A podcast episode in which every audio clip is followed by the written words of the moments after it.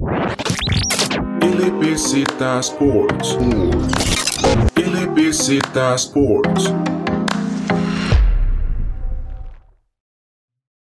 Hola, ¿qué tal? Bienvenidos a todos y a todas a un podcast nuevo de LBZ Sports.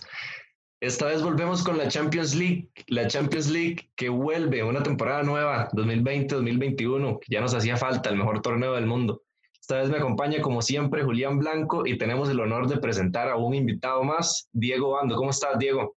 Un placer saludarlos, muchachos, y bueno, y aquí para hablar un poquito de fútbol, que es lo que nos gusta, y la Champions, que ojalá que, que este año sea diferente, ¿verdad? Que no tengamos que caer en esa eh, burbuja, digamos, que se hizo en Lisboa y, y que sea por lo menos un poquito más normal de lo que vivimos hace poco.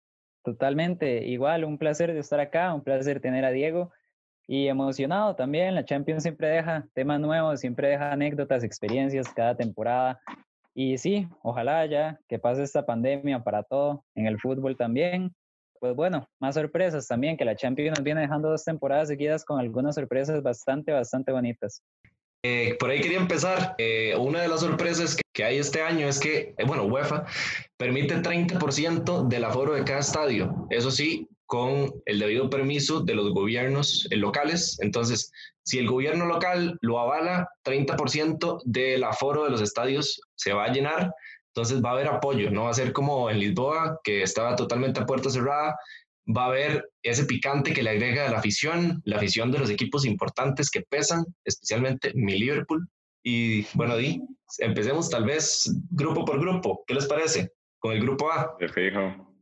Bueno, Di, grupo A, Bayern Múnich, actual campeón, Atlético de Madrid, que siempre es un equipo a tomar en cuenta, Salzburg, que ojo que es un equipo que a mí me parece muy atractivo esta temporada, que ya incluso en la temporada pasada lo demostró, y Lokomotiv, que bueno, esperemos que sea un poquito más entretenido que la temporada pasada, porque la temporada pasada el Lokomotiv en Champions, fatal. Y bueno, aquí voy a empezar yo con el grupo.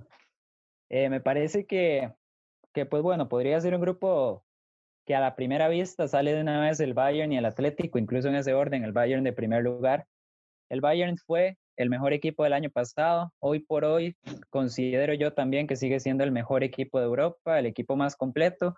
Algunas dudas deja tal vez ahí la defensa, sobre todo cuando están muy echados adelante, pero personalmente siento que es un grupo que el Bayern no debería tener problemas y el Atlético, yo soy colchonero ahí, para Diego que lo sepa, el Atlético sí me da más sustos. De hecho, todas las temporadas me da sustos, pero, pero también siento yo que debería poder pasar este grupo sin tener que sufrir demasiado.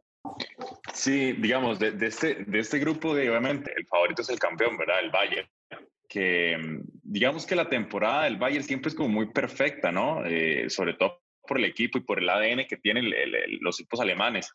Ah, yo el torneo pasado incluso ponía al Atlético de Madrid como favorito para el título, porque siempre el estilo de juego, a mí no me gusta mucho, la verdad, porque es muy defensivo, pero siempre, em, digamos que el Cholo Simeone tiene incluso eh, figuras muy importantes en el equipo y logra como armar eso, aunque sea muy defensivo. Me gusta eh, pensar en que el Bayern es muy ofensivo y que el Atlético es súper defensivo, entonces puede ser un bonito partido. El Salzburg, pues sí, em, es un equipo como, como digamos que el, que tiene la ficha 3 definitivamente en el grupo, pero puede ser una, una, sorpresa, igual como lo hizo el Leipzig el torneo pasado, ¿verdad? Que llegó incluso a semifinales y que nadie lo esperaba, con Nagelsmann en el banquillo. Y el Lokomotiv, para ser sincero, la única referencia que siempre tenemos de Lokomotiv es que algún día jugó Winston Parks ahí, después de ahí como que la gente no le, no le, no le sigue la pista, ¿no? Es muy poco lo que conocemos del fútbol ruso. De hecho, con costo conozco que el Zenit es el y por las figuras que ha tenido que el dinero logra comprar, ¿verdad? Pero después de ahí creo que no hay duda que el grupo es en el orden que lo dijiste exactamente. El, el A eh, vas a tener al Bayern de primero y al Atlético de segundo y el Salzburg tiene todo para ser tercero.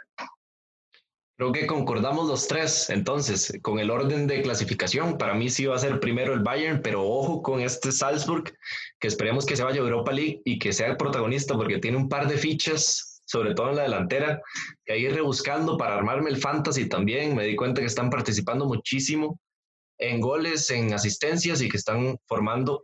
Ya sabemos que el Salzburg y estos equipos de Red Bull siempre se enfocan un poco en crear cantera Y bueno, esta no es la excepción. Son equipos y son jugadores jóvenes que tienen mucha proyección y que están participando muchísimo ofensivamente.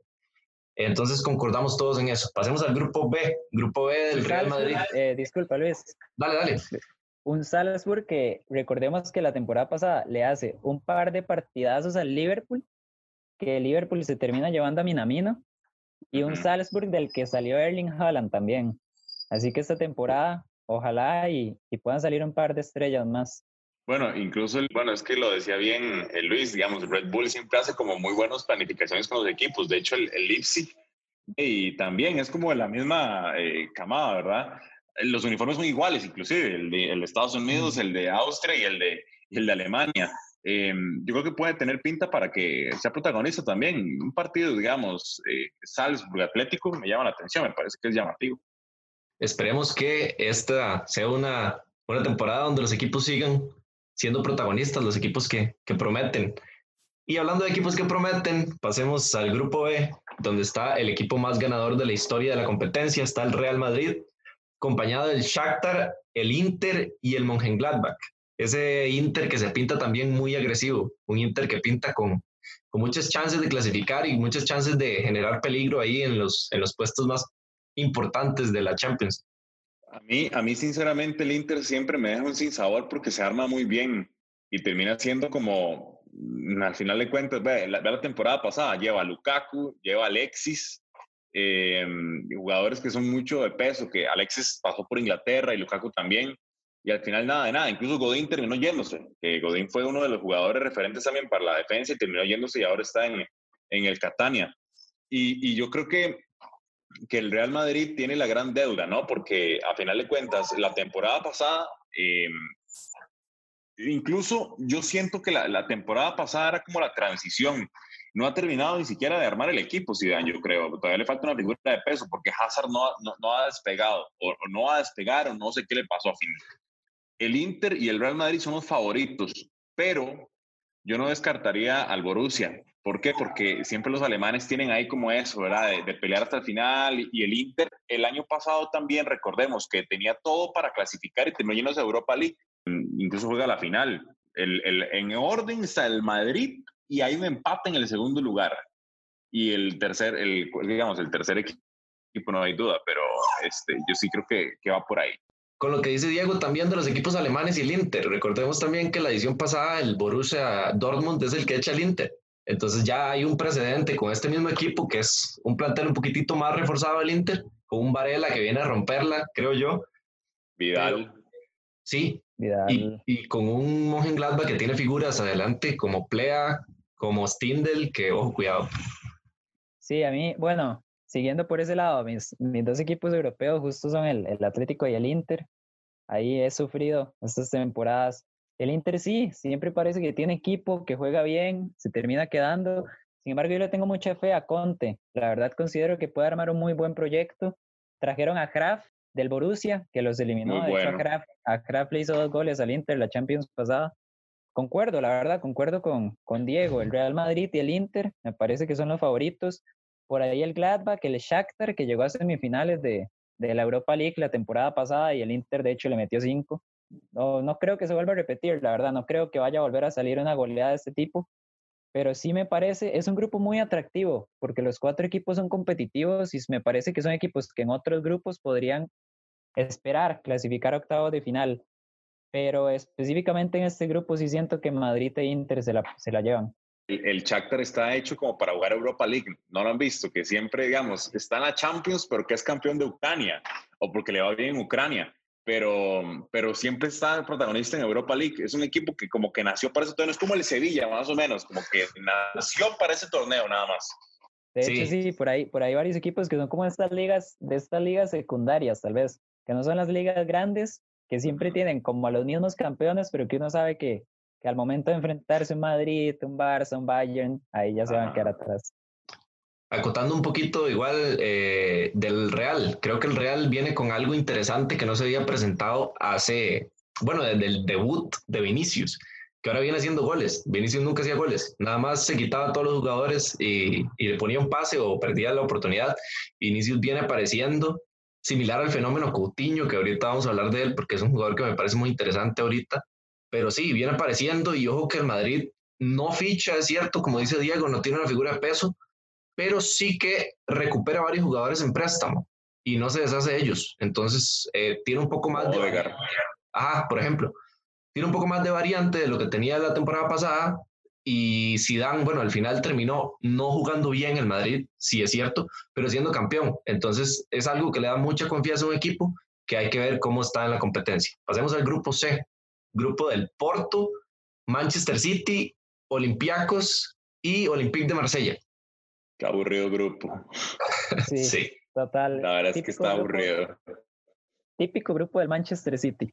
Típico. Sí, siempre. siempre le toca impresionante. Y por, por eso es que el City nunca, nunca gana nada, porque nunca le toca competencia buena. Nunca se foguea, exacto. Total, total. Un grupo. El segundo lugar sí va a ser más interesante. Ahí sí creo que podemos tener un poco de, de decisiones diferentes, pero, pero sí, o sea, que el City es primer lugar, yo creo que desde el día que salieron los papelitos ya uno sabía que iba a quedar así. Pero, digamos, uno pone al City eh, como favorito, pero por lo mismo, porque termina siendo como, como el único, digamos, llamativo en cuanto a nombre del grupo. Bueno, el Porto es muy bueno, eh, ha tenido jugadores muy buenos en la historia. Ha sacado a Falcao, a Juan Fernando Quintero, al mismo James, a Hulk, pero en el papel no es el favorito del grupo. Entonces, digamos, el City empieza así, empieza bien. A mí me da risa porque, digamos, hay gente que, que es una peña del Manchester City aquí, creo. Y hay gente que se ilusiona y dice, uy, más es que el City y es que Guardiola y todo, digamos, el técnico es muy bueno, pero los jugadores a veces como que van a deber, digamos, el torneo pasado, el Leipzig prácticamente barrió al Manchester City en la, en la, en la Champions, entonces ahí es donde queda debiendo. Y es un equipo que eh, también la historia pesa muchísimo. No tiene historia. Ese es el gran problema del City. O sea, no ha ganado una Champions nunca. Por ejemplo, si me pones ahorita al Manchester United y al Manchester City a jugar una final y el Manchester City llega jugando, llega ganando todos los partidos y el Manchester United llega jugando mal, yo diría, tengo el favorito igual al United porque tiene historia, porque sabe lo que es jugar una final, porque ya le ha ganado una final al Chelsea, le ha ganado final al Bayern, le ha, ganado finales a equipos poderosos. En cambio, el City nunca ha ganado nada. Entonces, mm, digamos, en el grupo uno lo pone favorito, pero, pero nada. O sea, después de ahí, quién sabe qué va a pasar con ese equipo. Va por la misma línea que el París, me parece. El París siempre gana todo en Francia, gana todo en copas y, y, en partidos. Eso sí, juega muy bien fase de grupos.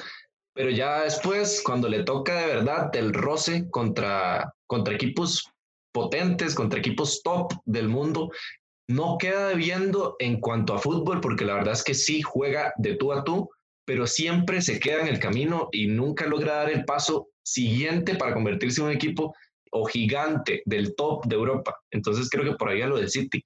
Para ustedes, ¿quién es el segundo lugar del grupo? El Porto. Bueno, eh, yo, no, yo, yo aquí me arriesgo. El Porto no siento yo. Me parece que la liga portuguesa ahorita está pasando por un mal momento. El, el fútbol portugués no, la selección está, está muy bien, pero los equipos no tanto. El Marsella, me parece que tampoco, tampoco me llama mucho la atención. Tiene jugadores buenos, Payet, como siempre, ahí está la referencia. Pero yo voy a decir el Olympiacos. Yo digo que el Olympiacos clasifica. La temporada pasada en Europa League sacaron al Arsenal, le hicieron buen partido al Wolves e incluso la Champions pasada le hicieron, se hicieron muy fuertes en casa. Yo voy por el Olympiacos. El, el, el, Porto a mí me da risa porque, digamos, no quiero bajar el piso al, al, al, fútbol mexicano ni nada, digamos, esa es mi liga favorita, inclusive. Eh, el fútbol mexicano es el, el, fútbol que yo más veo. Y me dio mucha risa que el jugador del año en la Liga NOS es el Tecatito Corona. Entonces yo dije, digamos, tiene mucha plata y compra buenos jugadores en Portugal, pero digamos, cuán referencia es que el Tecatito Corona sea el jugador de la liga en Portugal, y entonces ese fútbol como que queda debiendo, ¿no? Como que uno dice, digamos, qué chiva por parte de la CONCACAF que tenga un jugador muy bueno en una liga, pero se supone que los europeos son, o los brasileños o los argentinos son los que siempre resaltan en, en esas ligas, entonces, de ahí, no sé, como que me llamó la atención y yo dije, Tecatito Corona el mejor jugador de la liga, pero de ahí, tal vez sea, no sé, en algún momento despegue más y llegue a otro equipo. Sí, no, no, voy, voy mucho con Diego en eso, pero sí siento que el segundo va a ser el Porto. Igual comparto con Julián que el Olympiacos y también el Marsella, yo creo que no le estamos dando la, la, valoración que se merece. Viene una liga no tan competitiva, es cierto, pero tiene un equipo para ser competitivo en este grupo, precisamente. Pero con el Porto tengo sensaciones encontradas. Ayer comentaba con Julián, hace una semana me preguntaban quién clasificaba y no sabía decir, pero en el cierre del mercado de fichajes llegan tres jugadores a préstamo al Porto. Llega Felipe Anderson del West Ham, el brasileño, llega Grujic, Marco Grujic de Liverpool, que hizo una muy buena temporada en Hertha Berlín el año pasado. Eh, bueno, sale del, del Porto, eso sí, el contención, Danilo Pereira, y llega un delantero, se me va el nombre en este momento, pero son tres incursiones que creo que hacen que el Porto se vuelva un poquito más llamativo, que salga más de ese Corona y que salga más de, de Pereira, que venía siendo el referente también, y Alex Teles, que se fue al United, que ahora es una baja. ahí, está, ahí, está, el otro préstamo, no es un delantero, es Malanzar, el lateral izquierdo del Chelsea, que llega al Porto. Entonces, me parece que esas tres incursiones a final de la hora son las que me hacen inclinarme por el Porto, pero sí es cierto, o sea, por historia y tal vez por equipo actualmente, creo que el Porto es el que debería pasar de segundo lugar. Grupo de muchachos, el mejor grupo del mundo. Liverpool, Ajax, Atalanta y Midtjylland. Esta es una Champions que yo para Liverpool la veo como una revancha. Yo al Liverpool me quedé con ganas de verlo y más allá de ser aficionado al Liverpool, me quedé con ganas de verlo llegar un poquito más allá la Champions anterior. Creo que fue injusto el partido contra el Atlético. Fue un, fue un resultado que, no refleja lo que fue la serie en general, en global. Y obviamente Liverpool es actualmente top 3 de los equipos del mundo. Julián le parece que es el Bayern, a mí me parece que se está dando duro con el Bayern actualmente, a pesar de su caída estrepitosa con el Aston Villa. Pero, pero sí, me parece que Liverpool en su mejor nivel está para competir con los mejores y está... Pero todos han perdido. Todos han perdido Inglaterra ya, el, el, Tottenham, el Manchester City, todos han La Premier viene rarísima. El Everton es el que está... Ah, ese Everton está bueno. Ese Everton está fuerte. Sí, sí. James, James con ritmo. Partamos de ese hecho. Para mí el Liverpool la temporada pasada, ok, queda fuera, pero para mí mereció más. Ojalá me hubiera gustado verlo en duelos de eliminación directa. El Liverpool es muy intenso en esos partidos. Y creo que esta temporada no se refuerza muchísimo, pero trae un par de fichas que creo que era lo que le hacía falta. Creatividad en medio campo con Tiago y a un Diogo Jota, que es un suplente para Mané, porque no va a banquear a Mané, pero es un muy buen suplente, muy buen revulsivo para Mané, para Salah, y que puede aportar muchísimo en esos partidos trabados, en esos partidos que tal vez se necesite un poquito más de un jugador y que no lo esté ofreciendo un titular. Entonces, importante por ahí. Y bueno, para mí Liverpool va primero, segundo Atalanta. Atalanta viene muy bien en Italia eh, desde la temporada pasada, bueno, la temporada pasada y antepasada también, pero la pasada precisamente donde se meten en la Champions y, es sorpresa. Y el Papu viene en, un nivel muy alto, los delanteros colombianos también del Atalanta, y creo que siempre esa mentalidad de ir hacia el frente y de anotar le da como una plusvalía al Atalanta ser un equipo que en momentos importantes sabe resolver. Entonces, me parece que ellos dos. Mae, yo creo que, digamos, el grupo es muy bueno, muy, muy bueno. Em, a ver, voy a analizar uno eh, rápido los, cuatro. Digamos, el Liverpool compra un jugador que para mí le va a alimentar demasiado la media cancha, se lo quita el Bayern, que es Alcántara. Em, la cosa es donde lo pone, ¿verdad? Porque el Liverpool tiene mucha media cancha también, o sea, eh, en medio campo siempre los mismos hombres, entonces, y adelante el mismo trío de siempre, Bobby con Mané y con Mohamed. Entonces usted dice, ¿dónde va a meter a Alcántara? Pero un equipo siempre tiene que tener eh, variables, tiene, siempre tiene que tener permutas, y yo creo que Alcántara le puede servir mucho en eso. Eh, lo de Diego Jota, incluso le quitan un buen jugador al Wolverhampton, que para mí el Wolverhampton es como la selección portuguesa 2.0, tiene como 17 mil portugueses. O sea, yo no sé de dónde carajo sacaron tantos portugueses y Raúl Jiménez, ¿verdad? Y todos de buen nivel.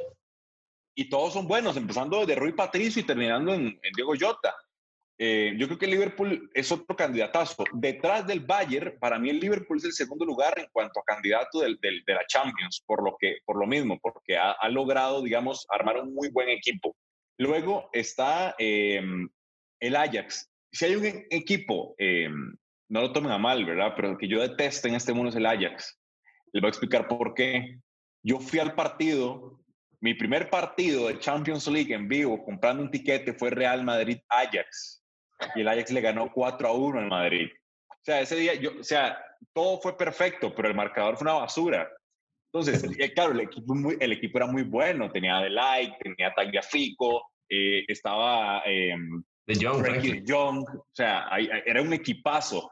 Yo lo detesto al Ajax por lo mismo. Cuando el Tottenham lo eliminó fue el mejor día de mi vida. Y yo dije, no puede ser, puede, puede ser posible que vaya a quedar campeón el Ajax.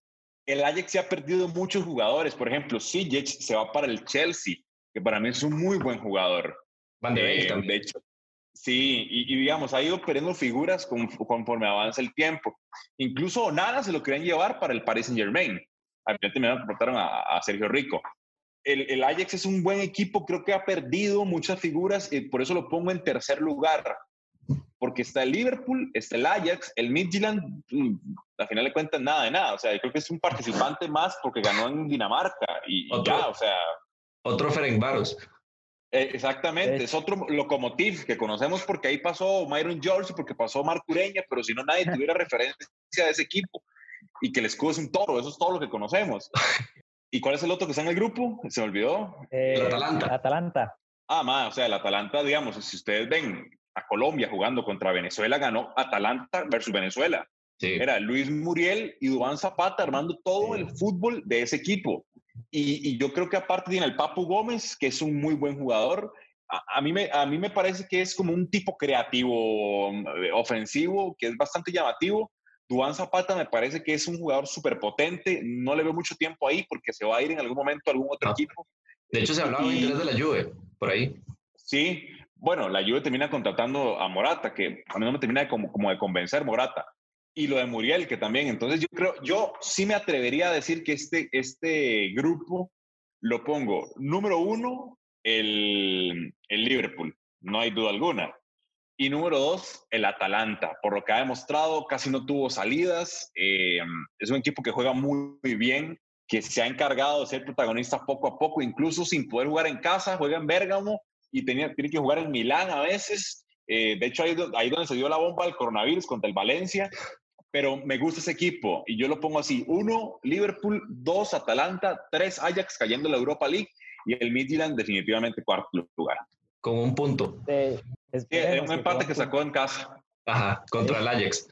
De hecho, es curioso porque cuando, cuando Luis y yo estábamos hablando ayer, eh, nosotros de todos los equipos, ya sea porque los vimos la temporada pasada, hemos escuchado una que otra cosa, teníamos nuestra referencia, ya sabemos más o menos uno que otro jugador, el estilo. Llegábamos al Midtjylland y era en blanco. O sea, no conocíamos ni un jugador ni al entrenador. Pionesisto ahí que pasó por el Celta hace unos años. Y como dijo Luis, o sea, Luis dijo otro Ferencváros, porque justamente el Ferencváros es el otro equipo que nada, nada de nada. Sí, ese nunca lo he escuchado mi vida. Pero ya yendo, yendo con el grupo, sí, el Liverpool, yo creo que todo aficionado al fútbol quiere ver un Liverpool-Bayern en este momento. Entonces, porque sí, o sea, son los dos mejores equipos del mundo. Eh, de segundo lugar, la Atalanta, que yo creo que ya la Atalanta deberíamos de dejar de llamar la sorpresa. Ya es una realidad. En Italia vienen, llevan tres temporadas ahí en el top. Esta temporada yo los veo candidatos, sobre todo dependiendo de cómo vaya el proyecto de la Juve y el del Inter también. Y concuerdo, de tercer lugar un Ajax que siempre va a sacar talento, siempre va a tener buenos jugadores, pero ya, y no se ve, no se ve que es alguna generación de estas que de un año para otro llega a semifinales de Champions sacando al Real, echándole a perder el día a Diego también ah, sí, súper fuerte, la verdad.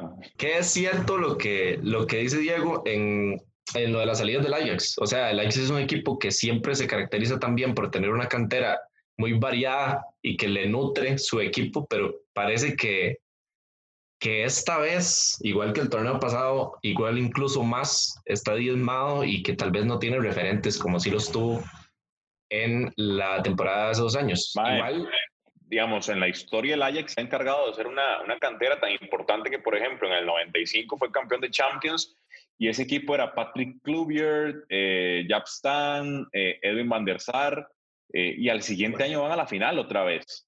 Pero ¿qué pasó? Que el Ajax luego lo despedazaron. O sea, Van der Sar se va para el Manchester, eh, se va también Patrick Kluber a Barcelona. O sea, el equipo es muy bueno en algún momento, pero terminan llevándose jugadores como ahorita, como Delight, como Frankie de Jong, como Sijic. Eh, o sea, hace buen equipo, llega, es protagonista y luego lo despedazan. Es una lástima, pero así, así son los procesos en, en el fútbol. Y ha pasado con mil equipos que no son, digamos, eh, de top, porque digamos, el Ajax es como el segundo en el escalón, pero siempre ha pasado y me, me, parece muy curioso, pero es muy llamativo que el Ajax sea tan buena cantera en Holanda, por supuesto. Pasa, pasa mucho con Ajax y pasa con otros equipos que tal vez no tienen la misma cantera regularmente, pero que sí llegan a construir un equipo así. Se me viene a la cabeza el Porto, campeón de Champions. Sí, que termina yéndose de, Sí, con Deco al Barça y que se diezma el equipo, Mourinho también que, que se va. Y ahí son, son proyectos que sería interesante que siguen nutriendo la propia liga y que se vuelva más competitiva y al final por el bienestar del fútbol. Pero bueno, eso va para otro podcast que de una vez invitamos a Diego para que forme parte de él. Me fijo. Está interesante. Pasamos al grupo E, eh, segunda mitad de la Champions ya. Sevilla, otro de los equipos de Julián, el Chelsea, Krasnodar y Rennes de Francia, que viene siendo líder en la liga francesa, viene jugando muy bien. Ojo con la media cancha de este equipo, a mí me gusta mucho, me llama la atención.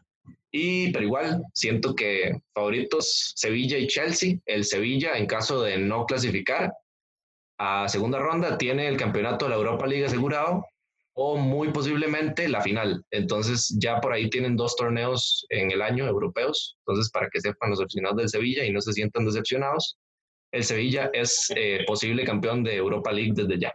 Me parece a mí que este año no va a haber Sevilla en Europa League. El proyecto de Lopetegui es muy bueno, es muy, muy competitivo. Ya se vio en la Supercopa contra el Bayern, si bien es una Supercopa y demás, pero yo incluso pongo al Sevilla favorito de grupo. Me gusta muchísimo. Eso sí, se le fue Verbanega, que era el creativo, era el cerebro de ese equipo, pero igual el Sevilla me igual parece que va a salir llega Rakitic a suplir a Vanega. Sí, Rakitic no es lo mismo. O sea, ya Rakitic en el Barça lo cambiaron mucho, no es el mismo que estaba antes. Pero, pero sí, igual, obviamente es un, es un cambio de calidad. El segundo lugar debería ser del Chelsea. El problema es que el Chelsea con esa defensa también puede pegar uno que otro susto, pero en ataque y, y sobre todo el Chelsea es un muy buen mercado, muy, muy, muy bueno. Entonces, no tanto. menos que Lampard. O sea, no tanto porque les falta un central, no, no, sí, sí falta un central, eso es, eso es total. Pero como digo, a la menos que Lampard logre acomodar ese ataque, ya tenemos un equipo también muy, muy vistoso, muy interesante. Y me parece que a Europa League va a ir el Rennes, que en este momento, como dijiste, va de primer lugar. Voy a dejar después que Luis hable del Rennes, que yo sé que le gusta ese equipo.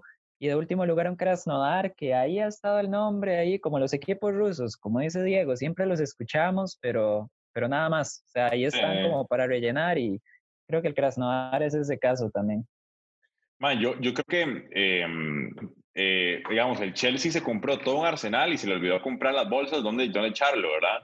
O sea, se compró de la media cancha en adelante un montón de jugadores buenísimos, Timo Werner, Havertz, eh, Pulisic está pasando un súper buen nivel, pero no compró defensas. Y el portero para mí hace aguas a veces. Para mí Kepa es medio tortero. Em, no sé, como que me queda debiendo ahí Lampard en eso. Yo, yo sí lo pondría de número uno al Chelsea. Creo que tiene para poder ser número uno. Eh, eh, ya no va a poder comprar en defensa. Y ahí los que tienen son Rudiger, Suma, eh, Thiago Silva. Em, pero, o sea, como que al final de cuentas, como que no termina de convencer mucho. Pero lo pongo de uno, de lo del beneficio de la duda. El Sevilla es bueno, pero lo que estábamos hablando, hay equipos que están hechos como para otros torneos, es para la Europa League, por ejemplo. Tiene buenos argentinos, me gusta mucho el, Mudo Vázquez como juega también. En, em, ¿Cómo se llama? El, el, la portería. No, el de la portería, eh, se me olvidó. Bono. Bono es muy bueno. Lucas Ocampos está en la selección también.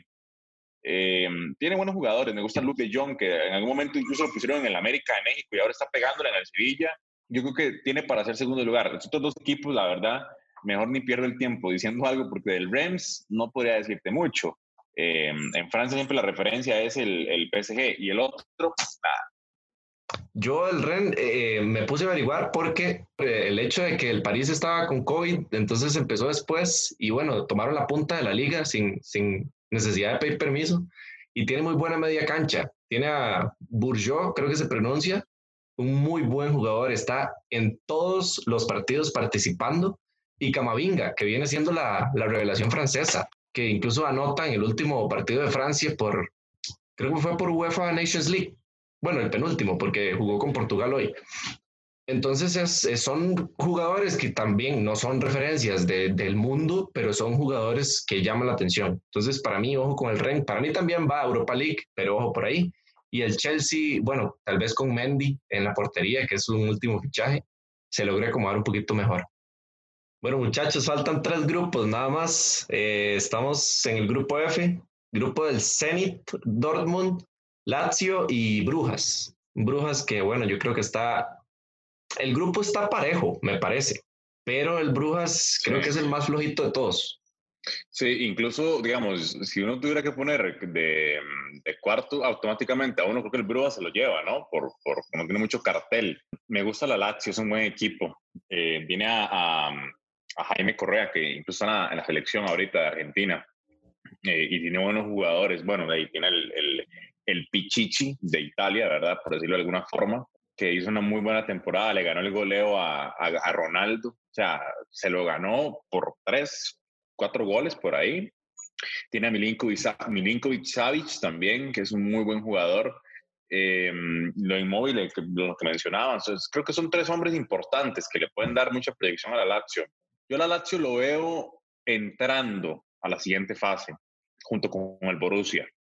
Yo pongo el tercero al Zenit. Yo no sé por qué diablos es cabeza de grupo. Digamos, un equipo que no tiene absolutamente nada así como de, de, referencia, aparte de, o sea, de Sebastián Drius, el argentino, y ha tenido jugadores en, su, en el pasado, Paredes, Craneviter, Axel Witzel, eh, Hulk, pero ahorita no es la gran cosa. Hulk también. Entonces, yo, yo pondría, para hacerlo resumido, al Borussia de primero y de segundo a la Lazio. Yo para complementar un toque ahí me le meto, Julián. Nada más, el, el la Lazio tiene algo interesante que es que tiene sus figuras, como ya mencionaba Diego, pero tiene un poco de complemento por ahí. Tal vez se le escapó la figura de Luis Alberto, el media punta español, que viene asistiendo muchísimo, que fue el máximo asistente de la temporada pasada de la Serie A. Pero vienen muchos más. Viene Servi en, en la defensa, viene Lucas Leiva, el brasileño, por ahí complementando, Felipe Caicedo también el portero Stracocha, que viene jugando en un nivel aceptable durante toda su carrera.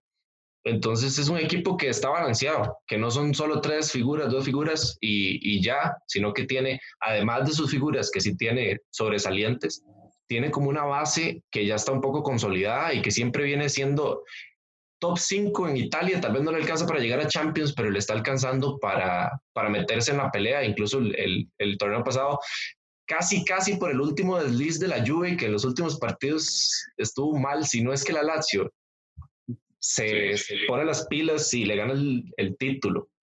Pero sí, o sea, es un equipo a tener en cuenta. Yo igual voy con Diego. Primero Dortmund y después Lazio, aunque el, el Zenit me parece un equipo atractivo.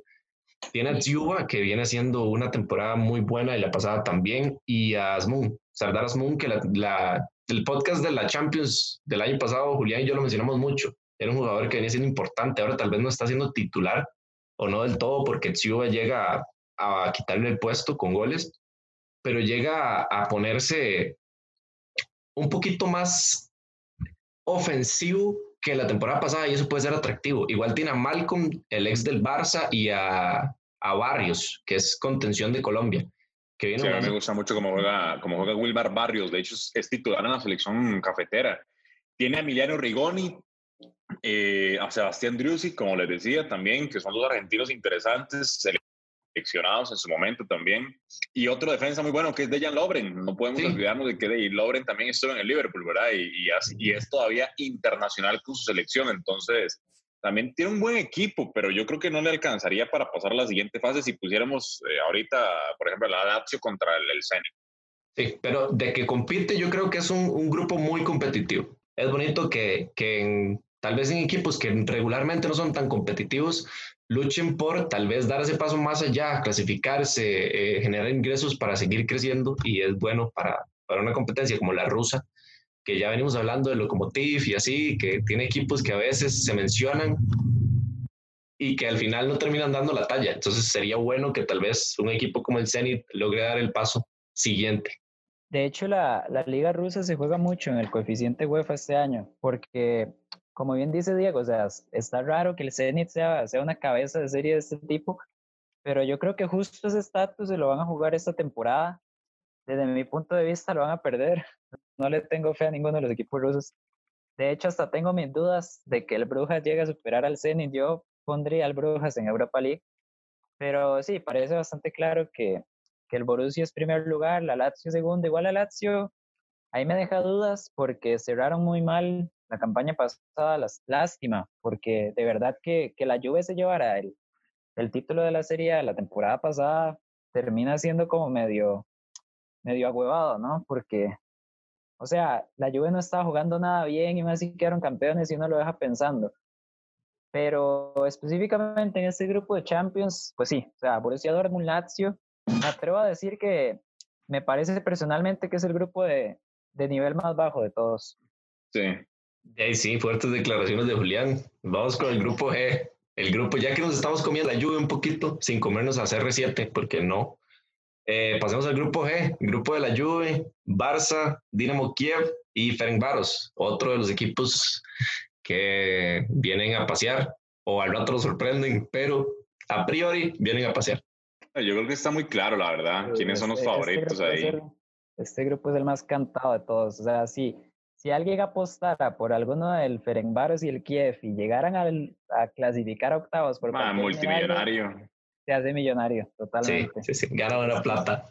Digamos, em, yo creo que los dos equipos que llegan como favoritos llegan debilitados increíblemente. ¿Por qué? Porque los dos perdieron figuras importantes. Por ejemplo, a mí me parece que la Juve no tiene un 9 todavía. Morata, pero Morata es casi que un trotamundo, va por todo lado y, digamos, hace sus cosas, pero no es así como el gran superjugador. Luis Suárez sí lo era. Por ejemplo, yo estaba deseando y soñando que Luis Suárez llegara a la Juventus. La Juve es mi equipo en Italia, mi segundo equipo en, en Europa. Eh, yo creo que tiene buen equipo, sobre todo por Arthur, el cambio que hizo el Barcelona no tiene sentido alguno. Yo no entendí cómo vas a cambiar a Arthur por Pjanic, porque en la balanza, o sea, nada que ver. Y ojo que Pjanic es un muy buen jugador, pero, eso no quiere decir que sea igual que Arthur. Después de eso, creo que, bueno, y Ronaldo, y sigue siendo Ronaldo, y, y está muy bien por ahí. Eh, la, el Barça sí pierde a Luis Suárez, gana un Ansu Fati que va creciendo, gana un Coutinho que le, le vendieron como otra versión al Barça ahora de, de Coutinho, creció muchísimo. y son los favoritos, sí, son los favoritos del grupo, no hay ninguna duda. Después de ahí, los otros son casi que víctimas y, y más el Ferenbaros, ¿verdad? Pero yo creo que entre los dos se pueden, se pueden ir dando pareja ahí. Y el perro, ignórenlo. Dale, Juli. Eh, bueno, oye, sí, sí, sí, no, o sea, es que es, que es muy claro, ¿no? O sea, como, como bien dice Diego Coutinho, ahí el, el efecto Bayern por dicha, porque cuando Coutinho sale de Liverpool era un jugadorazo y estuviera jugando sin el Barça, daba bastante lástima, pero bueno, ya parece que lo tenemos otra vez. Con la Juventus sí quiero, o sea, llamativo lo de Andrea Pirlo. Es la primera vez que entrena un equipo en primera división y va a ser justo la Juventus con todo lo que eso significa ayer Luis me decía que, que, que tenía sus dudas ahí, que pierdo una, que sí, una que no. Yo le decía, bueno, y Hansi Flick en el Bayern también era la primera vez que dirigía y ya lleva cinco títulos. No creo, o sea, claramente no creo que la Juve vaya a poder lograr lo mismo esta temporada, pero lo de Pirlo en la Juve sale o muy bien o sale muy mal. Pero, pero de que clasifican octavos, yo creo que es seguro y que el Ferencváros es que no, no sé nada de ese equipo, así que los dejaría de últimos y el Dinamo Kiev Europa League, básicamente. También, que es igual. Sí, yo creo que todos concordamos, eh, pero sí no, no dijeron quién primero y quién segundo. Yo el Barça primero. Sí, yo, yo voy por lo mismo, la verdad. Ronald Koeman algo va a mejorar ahí. Creo que para mí, bueno, adelantito hablaremos de nuestros candidatos a la Champions, pero creo que un Barça de perfil bajo es un grandísimo candidato para la Champions. Para contar un poco lo que dijo Julián de Pirlo. La Juve no termina jugando bien y es claro que se necesitaba un cambio en ese, en ese equipo, en la dirección técnica. Pero igual Ronaldo y Dybala se encargaron de ser campeón de la Juve y ahí siguen Ronaldo y Dybala. Ahora llega un complemento, se va Matuidi, se va Pjanic, pero la Juve siempre se caracteriza por fichar mediocampistas buenos y ficha a Arthur que creo que le va a dar dinámica distinta The Light se, se, acopla mejor a la idea de la Juve. Empezó muy mal la temporada anterior y termina consolidándose. Y creo que ahora Pirlo precisamente tiene un espacio para equivocarse porque es, yo creo que es básicamente imposible que Ferenbaros y Kiev le compliquen las cosas por las figuras del equipo. Entonces tiene un colchoncito de equivocarse en Champions, de tratar de probar jugadores, de tener un poquito más de tiempo, porque al final a la Juve no se le exige ganar el Scudetto, lo gana siempre, se le exige ganar la Champions. Y entonces eh, eso le puede ayudar a la Juve a ganar confianza, victorias fáciles tal vez, partidos competitivos también en el grupo que va a haber. Y creo que va a ser bonito, bonito ver ese duelo eh, entre la Juve y el Inter, eh, la Juve y el, el Barça. Y sí, igual que Julián pienso, el, el, el Barça tiene mucho que dar esta Champions hay que ponerle ojo a Weston McKenney, un jugador estadounidense. De hecho, Estados Unidos, estaba viendo una estadística, tiene más jugadores en Champions esta temporada que, o sea, hay más jugadores estadounidenses esta temporada en Champions que mexicanos. por paliza. sí. Son como tres mexicanos. Creo que Edson Álvarez, Tecatito y Héctor Herrera, nada más. Sí, sí, nada más. Entonces, ojo ahí a los jugadores gringos que además son muy jóvenes y yo creo que es cuestión de tiempo que Estados vaya superando a México también. De, hecho, ayer, para terminar el, tema y pasar al siguiente grupo, ayer estaba jugando Play, FIFA 21, y mm, a mí me gusta usar a México de vez en cuando. Y usé México contra Estados Unidos. O sea, la selección de Estados Unidos ya casi no tiene jugadores, digamos, como de las generaciones anteriores y ha cambiado total y completamente. Por ejemplo, Serginho Dest.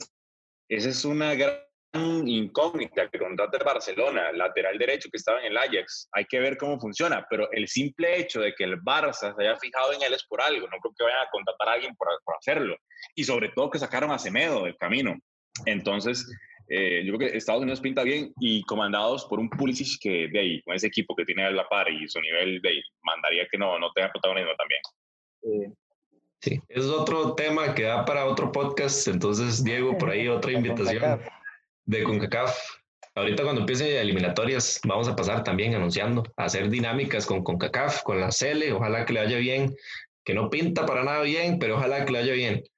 Y pasemos ya de una vez al último grupo, el grupo H, eh, del París, París Saint Germain, finalista, Manchester United, que no va a clasificar, Leipzig y Istanbul.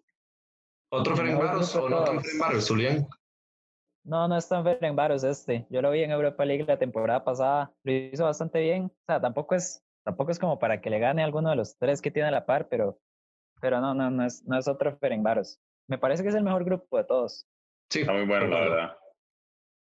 Y, y, y, es que el United hizo un buen equipo digamos, yo estoy acostumbrado desde que era carajillo a ver equipos muy buenos del Manchester United, por ejemplo. Yo crecí viendo al United de, de Van Nistelrooy, con Ronaldo, con, que se le unió luego Rooney, que estaba Ryan Giggs, que estaba Paul Scholes, que estaba Río Ferdinand, Patricia Ebra, Van der Sar, eh, más antes que estaba Peter Schmeichel y que estaban varios jugadores más. Y cayó como en un bache horrible. O sea, el United se convirtió casi que en una burla eh, porque no tenía de no, no, no, no, compró más jugadores buenos y sobre todo con la salida de Ronaldo. Cuando fue Cristiano del Manchester, bueno, yo lo celebré mucho, pero yo decía, hey, el United se murió para siempre. Hubo un momento en el que compraron a Van Persie y a Falcao. Y yo decía, incluso para jugar en FIFA contra el Manchester me da miedo por la categoría de delantera. Ahí estaba Di María también. Y terminó siendo un fiasco. Ahora contratan a Cavani, Alex Telles, eh, tienen a Martial. Eh, también. O sea, tienen buenos jugadores, tienen que ser protagonistas. O sea, no es que podría ser, sino es que tienen que. Le han dado mucha oportunidad. Exacto, y le han dado mucha oportunidad a solo caer en el banco también. Entonces, yo sé que al United le gustan los procesos largos y que tal vez al principio pueda ser em, de, de, tropiezos y de fracasos, pero ya tiene que ser el momento en que despierte también. Y después de eso, el PSG, el PSG es como, como Ricky Ricón. Tiene toda la plata, pero es muy noble jugando. Sí. En serio, en serio, lo digo en serio. Eh, eh, digamos, tiene mucha plata, pero es muy noble. De hecho, me, me, llama la atención que haya llegado a la final. ¿Saben por qué? Porque seguro en, en, un, en un torneo, en un formato de ida y vuelta, no llega. No llega. No saca la Recuerda que le había ganado 4 a 0 al Barça y en la vuelta el Barça le metió 6 y ellos habían metido un gol todavía de visitantes. O sea, tenían un colchón de 5 goles y se los metieron. Es algo que al City. Exacto, están hechos en el mismo molde. El City y el PSG lo único que son son equipos sin historia, con mucha plata y que tienen un jeque detrás que le echan demasiada plata para contratar a jugadores muy buenos. Para mí Mbappé no cabe en ese equipo. No. ¿Por qué? Porque Mbappé es muy bueno. Porque Mbappé ya debería estar como, no sé, en el Madrid o en el, no sé, dice el Madrid, digamos que es lo más grande que hay como, como vitrina de mercado. Ajá. Y, y, y, el PSG, no sé, no me termina de convencer, digamos, eh, está Keylor y ojalá que le vaya bien y todo, pero la verdad es que no, no es un equipo como que termine como de, de, de ser así la gran cosa. Y los otros dos equipos que quedan, eh, recordámelos. El, el Leipzig el Istanbul. y Istanbul. Ajá. Bueno, el, el, Leipzig muy bueno, la verdad. El torneo pasado, el Leipzig llegó a semifinales con un Julian Nagelsmann que tiene 33 años.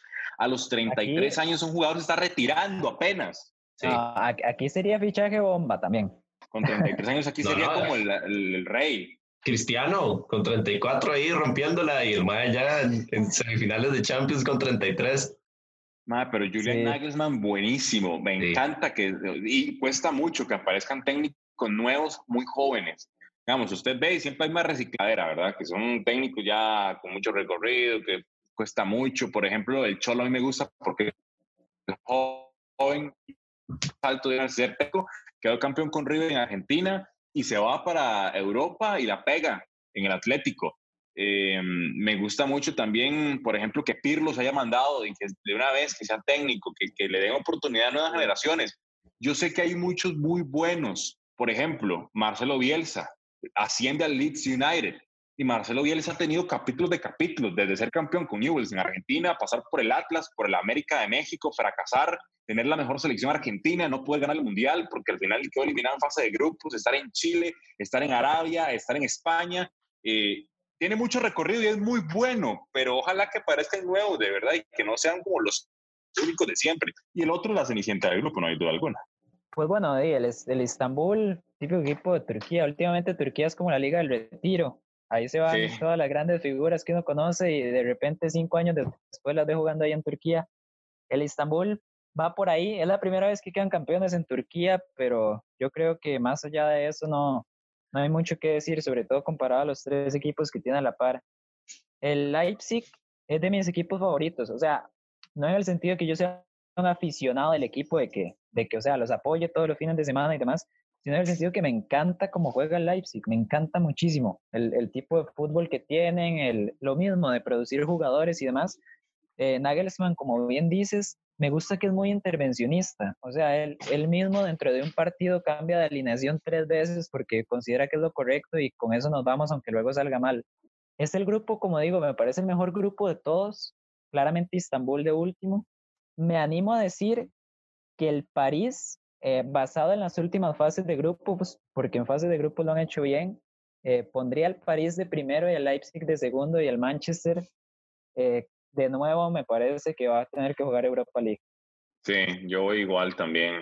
Y, y aparte también eh, me sorprende mucho, por ejemplo, ver al Estambul, no ver al Galatasaray, que es un equipo que toda la vida ha estado en Champions, o al Fenerbahce. Entonces yo creo que no, no tiene tanto cartel como para disputar ahí un tercer lugar. Eh, pongo al PSG primero, pongo del segundo al Leipzig, por lo que nos demostró. Ojalá que Nagelsmann pueda seguir siendo el, el mismo técnico y, y, y, creo que tiene el mismo plantel, incluso solo se, bueno, se le fue Timo Werner, ¿verdad? Pero se, se fue Werner, pero, pero sí, igual, igual se lo bien. Y bueno, el tercero el Manchester, que de ahí yo lo veo obligado a ser protagonista, pero de ahí, con Ojalá. los torneos que ha tenido. Yo, bueno, de ahí tengo, tengo dos opiniones porque me quedé con la de Diego y después lo de Julián. El, el, United le pasa ahora lo que le pasó al Liverpool hace 6, 7 años. Cae el mismo bache, creo yo. Y bueno, el Liverpool se repone y, y, y justamente como un equipo no tan llamativo, el Liverpool se repuso. Ya, obviamente, ya cuando se repuso empezó a surgir la figura de Salah y Kemané y Firmino, pero en ese momento el Liverpool no tenía su, su equipo con cartel y el United le pasó algo parecido. Yo creo, yo creo que el Liverpool aprendió de aquel partido que pudo haber sido campeón, que Steven Gerrard se resbala y que Demba sí. hace el gol del Chelsea. eh, ese partido marcó por completo a Liverpool porque tenía 90 minutos de ser campeón. Y el jugador más emblemático de los últimos 20 años en Liverpool, o sea, Steven Gerrard se resbaló. Yo no sé si ustedes, digamos, ustedes están muy carajillos. Yo lo vi, yo lo vi, yo lo vi. Este, tienen, tienen la referencia de qué es Steven Gerrard para el Liverpool. O sea, el jugador más importante y uno de los jugadores más importantes de la selección de Inglaterra también, o sea, se resbaló y regaló el título contra el Chelsea en un momento, o sea, inexplicable. Yo no sé qué pasó ahí. Aparte, Liverpool también se llevó un golpazo en la Champions del 2018 cuando pierde 3 a 1 porque Karius salió con manos de mantequilla en Kiev. Y Yo creo que Diego me quiere matar. Por ahí, por ahí dirían. También, o sea, eh, eh, y tuvieron muchos baches. Por ejemplo, les voy a ser sinceros. A mí el, equipo que en algún momento me gustó en Inglaterra era el Liverpool, sobre todo cuando estaba Fernando Torres. Y armaron un super equipazo. Estaba Steven Gerrard, estaba Pepe Reina, estaba Jimmy Carragher, estaba Fernando Torres, estaba Dirk Kuyt, estaba Ryan Babel, estaba hasta David Engok, eh, los holandeses que estaban por ahí. Xavi Alonso incluso a... qué buen equipo. Estaba Xavi Alonso, antes de llegar al Real Madrid. Entonces yo decía, Mike, qué equipazo. No ganaba nada. Eh, Triste. Eh, llega, se va Fernando Chelsea, yo dije, qué traidor, y llega Luis Suárez. Y, y, con una temporada buenísima, y Luis Suárez oh. haciendo goles por doquier y todo, hasta contrataron a aquel, aquel tronco que era Andy Carroll, que no hizo absolutamente nada y que fue carísimo para el Entonces, ajá, era, malísimo. Incluso en esa temporada llega Joe Cole también. Un Joe Cole que es como. Joe Cole, que está en el Chelsea. Retiradísimo, ya llega al Liverpool. Sí, sí, sí. Pero, aparte de que crearon un buen equipo, el técnico que llevaron fue el mejor. O sea, es que eso, fue lo, eso fue lo más importante. Llevaron el técnico más bravo que hay en Europa, o que, o que hay, de los que hay en Europa. Y llevar el heavy metal fútbol es la verdad que un cambio muy drástico y por eso son campeones. El torneo pasado no fueron campeones de Champions, pero creo que ya por haber sido campeones de Champions tenían una deuda más grande, que eran como 39 mil años no quedar campeones en Inglaterra y lo lograron. Entonces yo creo que ya equilibraron la, balanza y fueron campeones de Champions y al otro año campeones de Europa, de, de Inglaterra. Entonces el Liverpool volvió a ser el Liverpool. Yo, yo le dije eso a Julián en la Champions pasada, en los primeros podcasts. El Liverpool puede pelear Champions porque tiene el equipo para hacerlo, pero va a jugar la liga. El Liverpool va a ganar la liga. Y lo hizo. Bueno, ya dejando del Liverpool porque estamos en la Champions, muchachos. Eh, el United pasa algo parecido, pero la diferencia que encuentro entre los dos es que el United tiene un muy buen plantel. Tiene figuras en todo lado, menos centrales buenos, pero tiene figuras en todo, todo lado. Tiene buenos laterales, Juan Bisaca y Alex Teles. Tiene en, en el medio campo muchísimas variables con Pogba, con Van de Beek que llega, Bruno Fernández que la rompe totalmente y adelante Cavani, no sabemos en qué nivel va a llegar porque tiene mucho no aparecer en el PSG, pero siempre es un jugador que en momentos importantes logra demostrar jerarquía y por lo menos anotar cuando se le llama. Y esperemos que el United levante. Yo incluso soy del Liverpool y detesto el United, pero la competitividad que se genera es, es lo que tiene que premiarse en el fútbol y es lo que es más vistoso y lo que, lo que es más lindo del deporte. Igual el Leipzig creo que de lo que acotaba Diego también, por ahí va en la misma línea de lo que apuesta Red Bull. Tal vez un equipo como el Bayern o como el Dortmund no le iba a dar chance a un técnico de 33 años de llegar al banquillo, pero una apuesta de Red Bull por tal vez algo diferente, algo distinto que logre aportar mucho a jugadores de una talla muy alta, creo que es lo que al final le termina dando réditos al, Leipzig, porque hablábamos con Julián también en podcast pasados, que ese equipo tiene en media cancha, yo creo que lo que no tiene ningún equipo actualmente, que cualquier jugador juega en cualquier posición y lo hace bien y con una dinámica brutal, o sea, corren, distribuyen, cortan, y creo que es, es, es el fuerte Leipzig, que tal vez no tiene una figura, pero con Savitzer, con Forsberg, con el mismo Tyler Adams, Kunku, que juega muchísimo, creo que logra formar ahí jugadores para partidos importantes, jugadores para partidos no tan importantes, y con los centrales que tiene Mukiele, Halstenberg, Klosterman, el mismo Upamecano, al final yo creo que por ahí, por ahí va. Si el United se repone, que ojalá eh, veo al PSG y el United, porque por jugadores y por jerarquía tiene que ser así, pero el Leipzig creo que actualmente es muchísimo más equipo que el Manchester United. Eh, para terminar, eso sí, eh, me llamó mucho la atención cuando, cuando Diego estaba contando lo de que se les va la Gerard y el Chelsea hace un gol con Demba Estoy aquí revisando, les dije que la liga turca es la liga del retiro. En el Istanbul está jugando Demba Ay, qué no puedo. Ahí, ahí, se pueden hacer una idea más o menos de cómo está por allá las cosas. Bueno, muchachos, eh, pasemos a ya cerrar el podcast, pero falta algo muy importante. Predicciones. Para ustedes, ¿quién gana la Champions? ¿Quién es la decepción? ¿Quién es el top 3 ahí de equipos que, que ojo ahí? ¿Quién es la sorpresa? Eh, bueno, ya, voy a darle yo, mientras tanto. Eh, yo quiero empezar con un detalle que de una vez va a sonar ahí como a salvavidas, pero sí, voy a, voy a ir con eso. A estas alturas, a mí me dicen quiénes son los candidatos para, para la Champions el año pasado y yo no hubiera dicho el Bayern porque el Bayern cuando estaba con Nico Kovac estaba muy mal, muy, muy mal. y terminan echando a Kovac a mitad de temporada, que eso en el Bayern, o sea, realmente tienen que estar mal las cosas. Llega Flick y bueno, ya lo demás es historia. Así que todavía es muy temprano para dar una clase de veredicto así definitivo, pero sin dudarlo, eh, así antes de que empiece la Champions, eh, los grandes candidatos, los dos grandes candidatos me parece que son Bayern y Liverpool en ese orden los dos. Hay que ver el Barcelona cómo responde, cómo responde el Real Madrid, eh, cómo responde incluso la Juventus y el París ahí va a estar, pero la verdad, para ser sincero, eh, no me parece que la campaña del París la temporada pasada de ser finalista vaya a terminar importando mucho. Como ya dijimos, o sea, la, la jerarquía del equipo es la que es, y más allá de que hayan logrado llegar a una final, no creo que, que les vaya a dar ese impulso como para poder repetir la campaña. Entonces yo me quedo con Bayern y Liverpool. Yo yo igual, exactamente igual. Bayern, Liverpool, pero voy a dejar esto. Bueno, el Bayern porque es campeón y el Liverpool por el equipo que tiene y por el técnico que tiene. Pero si el tercer lugar sabe quién se lo voy a dar, lo voy a dejar en blanco porque siempre aparece un equipo sorpresa en las Champions y es, es total y completamente impredecible decirlo ahorita, pero por ejemplo, el año tras anterior fue el Ajax. Nadie esperaba que llegara a semifinales. Llegó contra el Tottenham, que también fue una sorpresa. Sí, el, año, y esa temporada que acaba de pasar fue el Leipzig.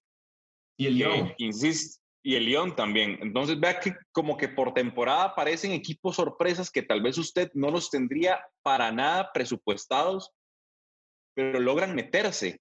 Yo voy igual, creo que, que, me parece el Bayern, el Liverpool y el tercero ahí para un equipo X, que puede ser cualquiera de, de los que está ahí metidos en los bombos.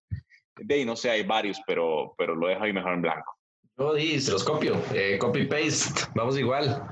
Pero di, mi, mi, fanatismo red me dice que el Liverpool va primero. Ya ganó la, eh, ya ganó la Premier, ya no ocupa ganar más ya ocupa nada más pelear por todo lo que pueda pelear y, lo viene haciendo muy bien. Creo que se refuerza donde le hacía falta a Liverpool, que no tenía creatividad en el medio campo. Tenía mucha llegada y explosividad, pero le faltaba ese hombre que marcara diferencia y creo que con Thiago se puede jugar esa ficha. Igual mejora su banquillo también el Liverpool. Entonces, por ahí, fanatismo y después Bayern. Igual creo que les pongo un peldaño similar, parecido. Obviamente el Bayern tiene un equipo brutal. Ahora le comentaba ayer con Julián también. Para mí la única falencia que tenía es que si se lesionaba Lewandowski, el Bayern moría, no tanto, pero moría en ataque porque no, no tenía el referente del club. Y ahora llega Chupo Motín, que estaba en el, en el París, que no es un jugadorazo, pero que sí es un reemplazo de nueve natural, que es algo que el Bayern no tenía. Entonces, y aparte contrataron también a, Leroy Sané, que es un muy buen jugador que te puede aportar adelante también. Total. Sí, sí, se refuerza. Igual yo siempre, dice, eh, siempre dije, el, el problemilla del Bayern es tal vez que Alaba no es central. Entonces, en jugadas puntuales, Alaba saca ventaja por su velocidad, muchísima, y por su físico, pero en otras jugadas le pesa tal vez la disposición táctica, el movimiento, tal vez la altura, porque no es muy alto. Entonces creo que Alaba ahí es, es para flaquear. Y si Zule y Boateng no están en su nivel, creo que son jugadores muy lentos y por ahí un equipo les puede causar daño. Y el tercero, yo voy por la, por la sorpresa, que me parece que no es tan sorpresa porque por supuesto que tiene a Messi, pero sí es sorpresa por cómo viene actuando en Europa y por el, el desmadre que hay internamente en el Barcelona Para mí, el Barça recupera Coutinho, tiene fichas de medio campo que van a renovar mucho. Frankie Young viene jugando muy bien. Y Pjanic, ojalá y la pegue mucho, es un muy buen jugador. Y Ansu Fati, que era un jugador que no tenía, se le va a Suárez, es cierto, y no tiene un 9 referenciado también. Pero Griezmann tiene una oportunidad de aparecer como no la había tenido el Barcelona, que sí es cierto que es extremo derecho, que ahí juega el mejor jugador del mundo, o, o el, el, bueno, el mejor jugador del mundo no, porque no vamos a entrar en polémicas, pero juega el mejor jugador de, de, la historia del Barcelona y no va a banquear el mejor jugador de la historia del Barcelona. Entonces, eh, Griezmann tiene su chance de aparecer por ahí. Atrás se refuerza un poco, porque tampoco tantísimo, pero se refuerza con Serginho Dest y, y creo que Kuman llega a dar una filosofía distinta al equipo. Eh, se ve como más serio. Yo comentaba también en podcasts pasados que quién era Valverde y que quién era Setién, que eran técnicos que lo habían hecho bien en el Betis, en equipos así, pero ¿cuándo habían aparecido un equipo importante como para llegar al Barcelona? Igualmente, igualmente el Barça siempre apuesta por la escuela holandesa. O sea, si vemos desde atrás, eh, Johan Cruyff fue el primero, luego llegó Rijkaard, eh, Van Gaal estuvo ahí también y ahora vuelve a apostar por Koeman, de hecho. También Koeman, entonces ahora vuelve a pasar por Koeman, que era técnico de Holanda, y siempre esa escuela le sienta bien al Barcelona. De hecho, en algún momento hablaron, y creo que hasta el último día de fichajes, de que Memphis Depay iba a ser eh, delantero del Barcelona. No, no fichó llega. Por plata, porque el sí, Barça pero estaba cerca, sí. estaba muy cerca. Y la escuela holandesa toda la vida le ha servido al Barcelona, empezando por Cruyff, insisto, como jugador, como técnico, y luego con esa filosofía de Van Gaal, que llegó después Rijkaard, que Rijkaard le deja casi que la cama montada a Guardiola para que sea el mejor técnico en la historia del Barcelona. Entonces yo creo que por ahí ella apuesta por eso, sobre todo por la historia y por la filosofía que los holandeses le pueden dar al Barcelona en España. Y ojo, ojo también que, que esta temporada en Barcelona se siente diferente porque se sabe que a la mínima que vuelva a haber otras estas noches europeas, eh, otro Anfield, otro Roma, otro, bueno, otro 8-2, digamos, que tampoco creo, si el Barcelona vuelve a tener una, una actuación de estas en Champions, se sabe que Messi está completamente dispuesto a irse. Sí. Entonces, incluso podría ser el último año en bastante tiempo que el Barcelona cuente con un jugador de este calibre y que y que de verdad sea la última oportunidad de que Messi pueda ser campeón de, una Champions con el Barcelona. Incluso veo un proyecto más serio yo, como que me impone respeto que esté Kuma. Impone respeto Messi también, diciendo, ok, yo soy el capitán, aunque no se comporte en muchas ocasiones como tal y no aparezca a veces en momentos importantes que tiene que aparecer para el club. Messi dice, aquí estoy y doy un golpe en la mesa por todos esos capitanes que se fueron del Barça y no, y no dijeron nada no, no me mencionaron de la crisis, jugadores que salieron tal vez mal con la directiva y nadie se dio cuenta. Y me parece que hay que acotar, estamos dejando afuera de los favoritos al mejor equipo de la historia de esta competición. El Real Madrid, Madrid. va a ser protagonista, de fijo. Viene muchos años, bueno, muchos no, pero viene varios años ya de que el Madrid se queda corto y se le va a exigir al equipo ser protagonista incluso eh, llegando a finales, porque es lo que el Madrid aspira, ya ganó liga igual. El Madrid no se le pide mucho ganar ligas, lleva muchas. Se le pide ganar sí. Champions, que también lleva muchas, pero lleva un tiempo sin ganar y el Madrid eso le pesa. Y creo que hay, hay también eh, material humano para que el Madrid llegue a ser protagonista esta Champions. Por ahí lo pongo tercero o cuarto. Siempre hay que tener en cuenta el Real Madrid, mejor equipo de la historia del fútbol, aunque no sea mucho de mi agrado tampoco el Barça, pero ya para ir cerrando, muchachos, este, bueno, primero recordarles que nos sigan en nuestras redes sociales, que sigan a Diego, Diego Bando en Instagram también. Gracias por estar acá, Diego, un placer estar con usted, Julián. Siempre un honor también. Y recordarles que estamos haciendo una dinámica interesante este año para la Champions League. Creamos una liga en la app de Fantasy de Champions. Entonces, eh, hay un, una infografía por ahí que va a estar circulando en redes sociales. Métanse al perfil, revisen, ahí está el código, están los pasos a seguir. Métanse a la liga, porque va a haber tal vez alguna sorpresa, premios al primer lugar, tal vez al segundo, tercero, por ahí. Y va a estar dinámico, va a estar bonito, vamos a competir y va, va a ser una manera interesante de interactuar con ustedes. Y ojalá que alguno de ustedes o de nosotros y demos bastante pelea y estamos ahí hasta el final. Incluso invitamos a Diego si quiere hacerse un fantasy por ahí. yo, soy, yo, soy, tan malo para jugar fantasies. yo, yo también. pero tan malo, madre. Tengo una suerte. Bueno. Julián quedó segundo en el del año pasado, entonces. No, no, ¿cuál segundo? Luis, primer lugar. No, primer no, lugar segundo, con Erling Holland desde la jornada uno haciéndome cuatro goles. Es cierto. Primer lugar, man. Muchachos, los, invitamos los invitamos a escuchar los demás podcasts también de básquetbol, de tenis con Roland Garros. Ahorita también vamos a estar subiendo esta semana. Y de todo lo que quieran compartir con nosotros, estamos disponibles en Instagram, Facebook y Twitter para que nos sigan y para que interactúen con nosotros para ser siempre cada día mejores y mejorar en lo que, en lo que ustedes crean que para nosotros es mejor. Un gusto de nuevo, Diego, y muchísimas gracias. No, pura vida a ustedes por invitarme, y la verdad es que siempre me, me, gusta mucho porque, digamos, hace poco yo fui estudiante, digamos, hace nada, yo salí de la universidad, el tiempo ha pasado muy rápido, pero sigo, sigo de 20, 20 añero, entonces me gusta mucho participar en esto y hablar de fútbol y ahí estamos a la orden, man. Igual, muchas gracias eh, con Luis, que ya es costumbre, a Diego, por venir con nosotros. Y pues sí, ojalá sea una temporada, como dije al principio, una temporada llena de sorpresas, llena de emociones y nosotros que vamos a estar acá grabando podcast para ustedes. Y a, y a la Madrid. Sí. Y, y no, no voy a decir nada del Atlético mejor. No, no, Julián, mejor cerramos el podcast. Hasta luego. Sí, mejor. Chao. Hasta luego.